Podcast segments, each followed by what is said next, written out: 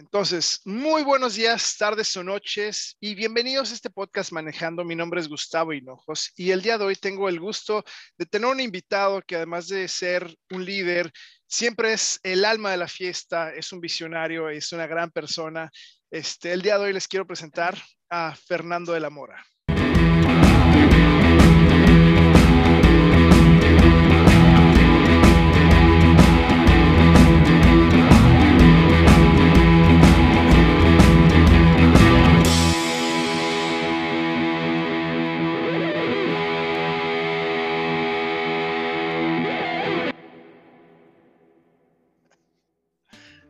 Bueno, Fer, pues este, pues primero que nada, bienvenido.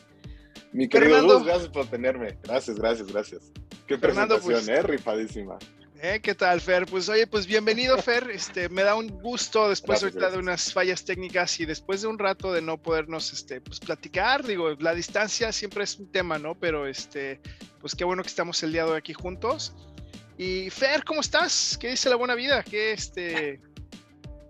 ¿Cómo andas? Muy, muy, bien, Gus, muchas gracias. Pues acá en México disfrutando del solecito, ya que por allá casi no lo tienes, todavía falta un, par de semanas para que te caigas y sabroso.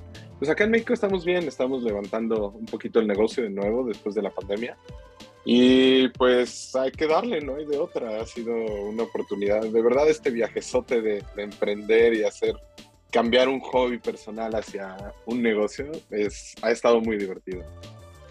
Oye, oye, Fer, por ejemplo, ahorita me dijiste algo bien chido. Era un hobby. O sea, ahorita, bueno, también, también vamos a poner un poquito en contexto a la gente.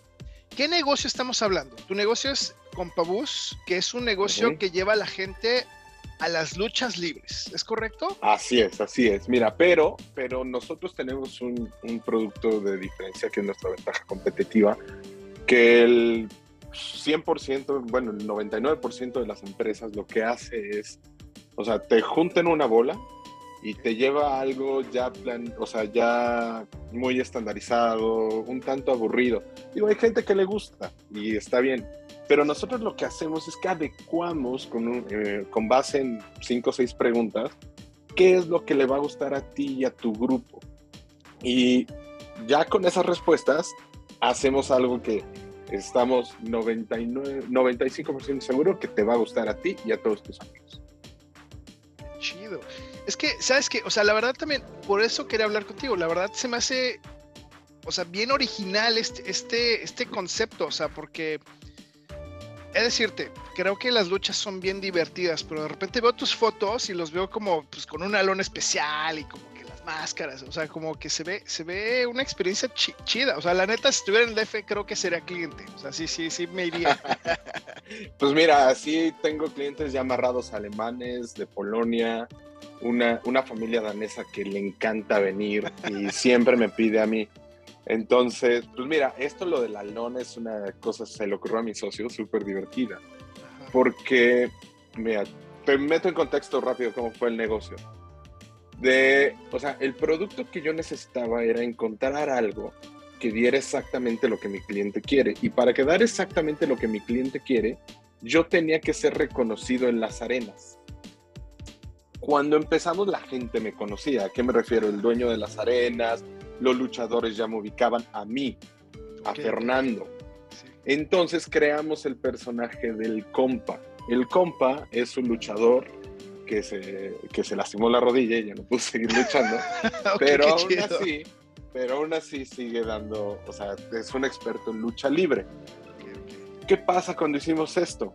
Pues metimos la lona que tú dices. Entonces, ¿qué pasa? Que le da eh, visibilidad en toda la arena. Entonces, la arena a mí ya me conoce. El luchador ve la lona y dice, ahí están los clientes de Compabus.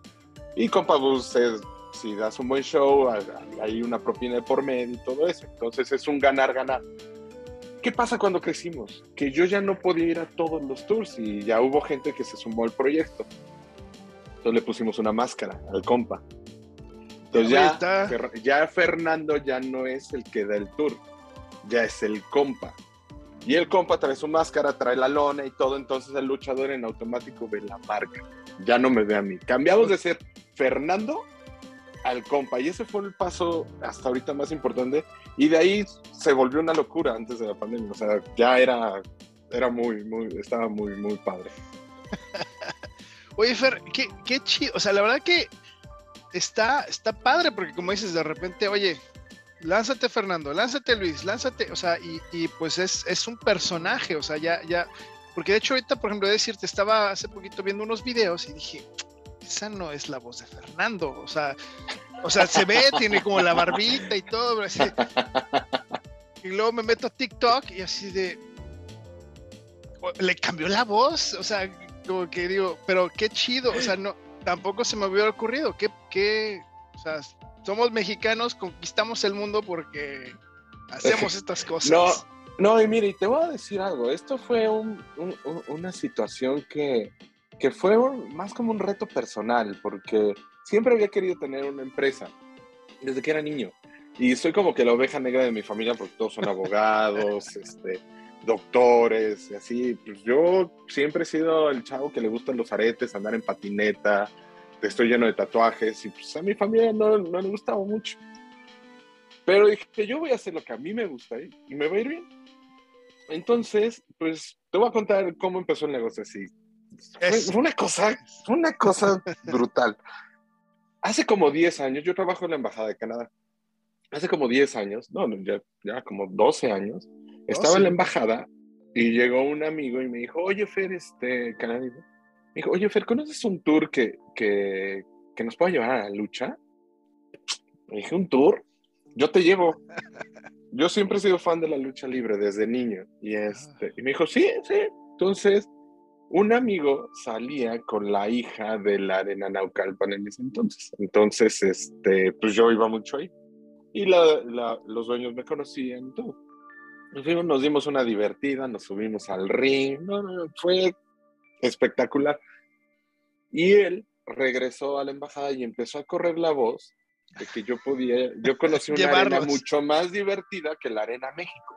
Porque la Arena México es 100% cultural, pero también tiene su parte divertida. Claro. Entonces empieza a correr la voz y la gente empieza a llegar y si yo iba pasando, ah, mira, te presento a Fernando. Él es el del tour. Fernando, el de las luchas? y yo, ah, sí soy yo.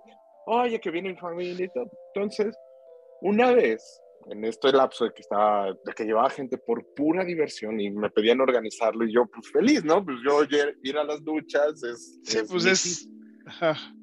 Y este, y un día, digamos que la contraparte del secretario de Seguridad de México viene y quería ir a las luchas. Entonces, pues, me dijeron, no, oye, puedes organizar uno de un poquito más nivel, de logística un poquito más fuerte. Y yo, sí, claro. Entonces vamos, este, le platico y todo.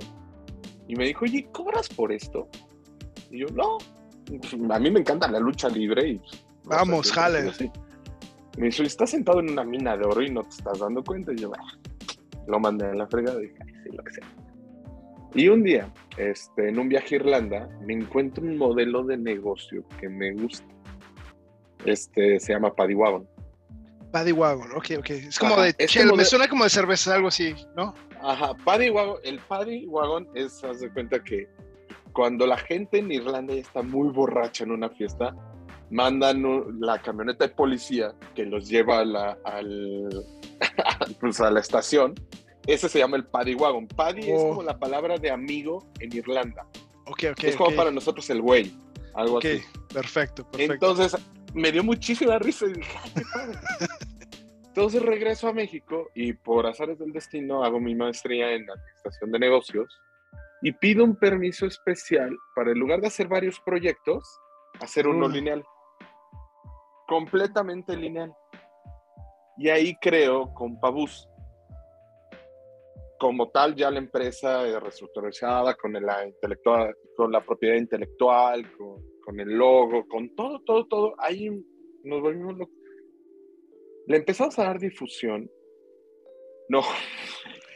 O sea, explotó, o sea, fue una explosión muy, muy fuerte. Pero nos dimos cuenta de que no podíamos tener solo tours los, los domingos en la arena pequeña. Porque había gente que no le gustaba. O sea, era, es demasiado intenso. Yo dije, oye, pues, o sea, vamos a pensarle un poquito más. Entonces empiezo a incursionar a la Arena México, hago contacto con la gente de la Arena, me empiezan a explicar, me dan un tour este, a mí, nada más. Este, llego, me enseñan. Y ellos tienen su negocio, que se llama Turiluchas. Pero de nuevo, o sea, es estandarizado, tú tienes que hacerlo, tú, eh, nada se acopla a lo que tú puedes y quieres hacer. Y el problema es que el 80% de los extranjeros que vienen a México vienen a ver las luchas solo para hacer el check. Fui a las luchas en México. Claro, claro, claro, sí, o sea, como... Sí, o sea, como fui a la playa, ¿no? Me eché mi, cervecita, o sea, sí es como... sí, no, Exactamente. Y no están involucradas en la parte de, de, este, de la lucha como tal. Entonces dije, vamos a ofrecerles algo un poquito más. Entonces les ofrezco un poco de cultura de la lucha libre con historia.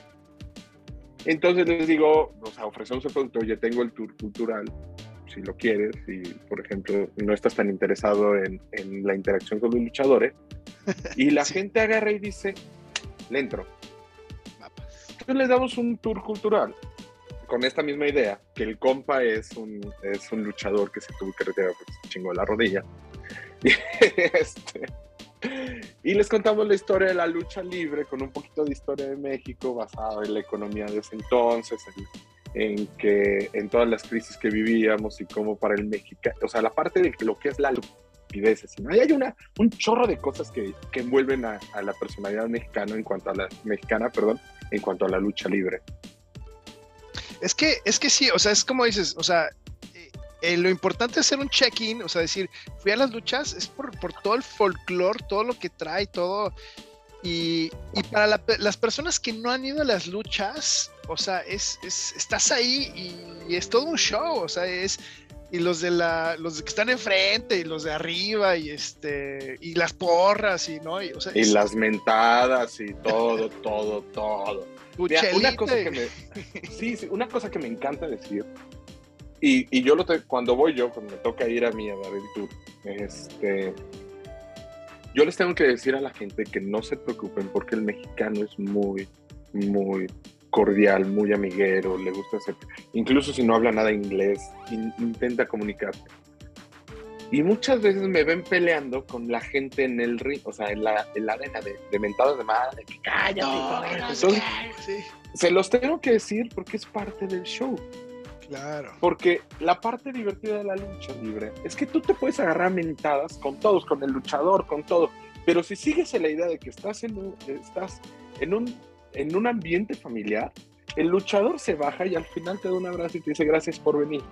Y la gente con la que te estás mentando a la madre, afuera te la encuentras comiendo y dices, ah, estuvo muy padre la lucha. Y, que, y es esta plática y esta es esta parte que, que, me gusta explicarle al extranjero porque no le entiende. Todo el mundo se va a los sí, Te puedes friquear, ¿no? Te espantas. Pues obviamente ves un estadio de fútbol que se, agarran que se están agarrando a golpes entre las dos barras, pues te asustas que, que una persona... Y en cualquier deporte, o sea, lo ves en todos, en todos los deportes. Claro. Pero aquí es muy raro, es extremadamente raro.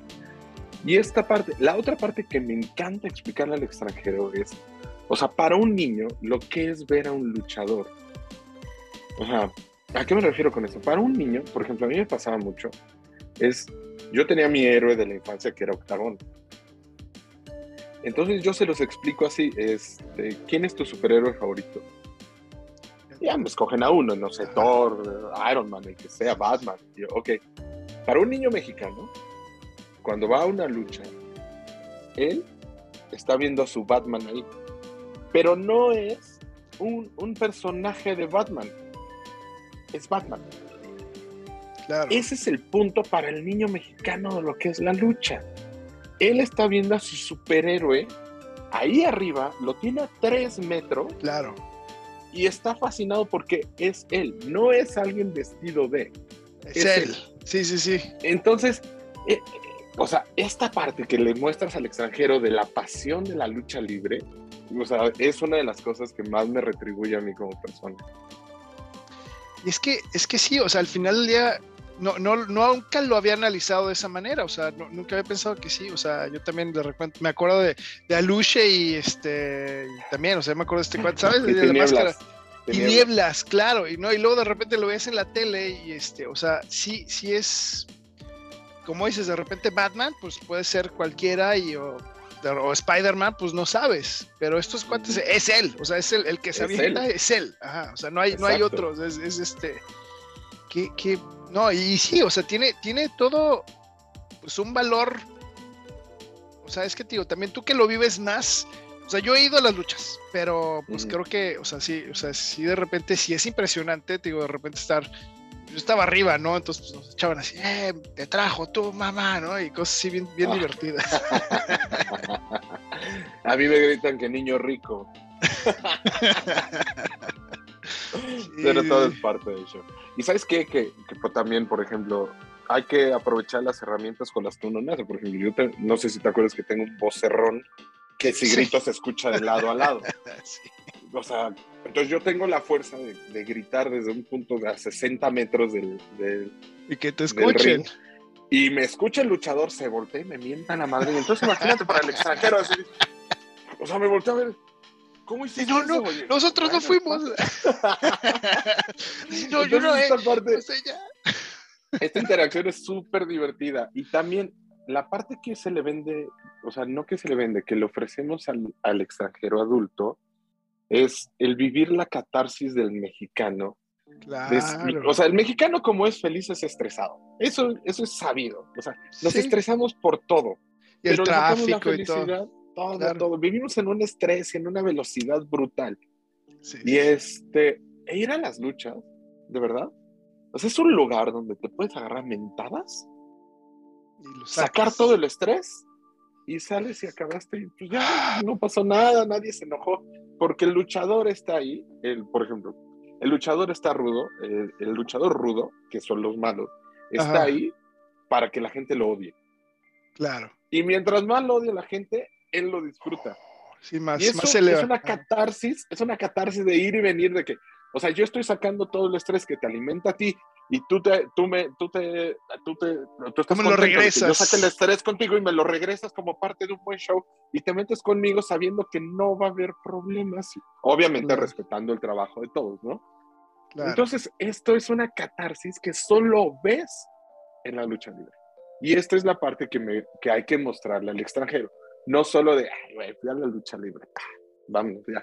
Pero no entienden el porqué de las máscaras, la historia, la catarsis que se vive en una arena, la lucha del bien y el mal en el ring, todo eso, todas esas historias son lo que nosotros le ofrecemos a, al extranjero o a la persona que nos contrata en Compose.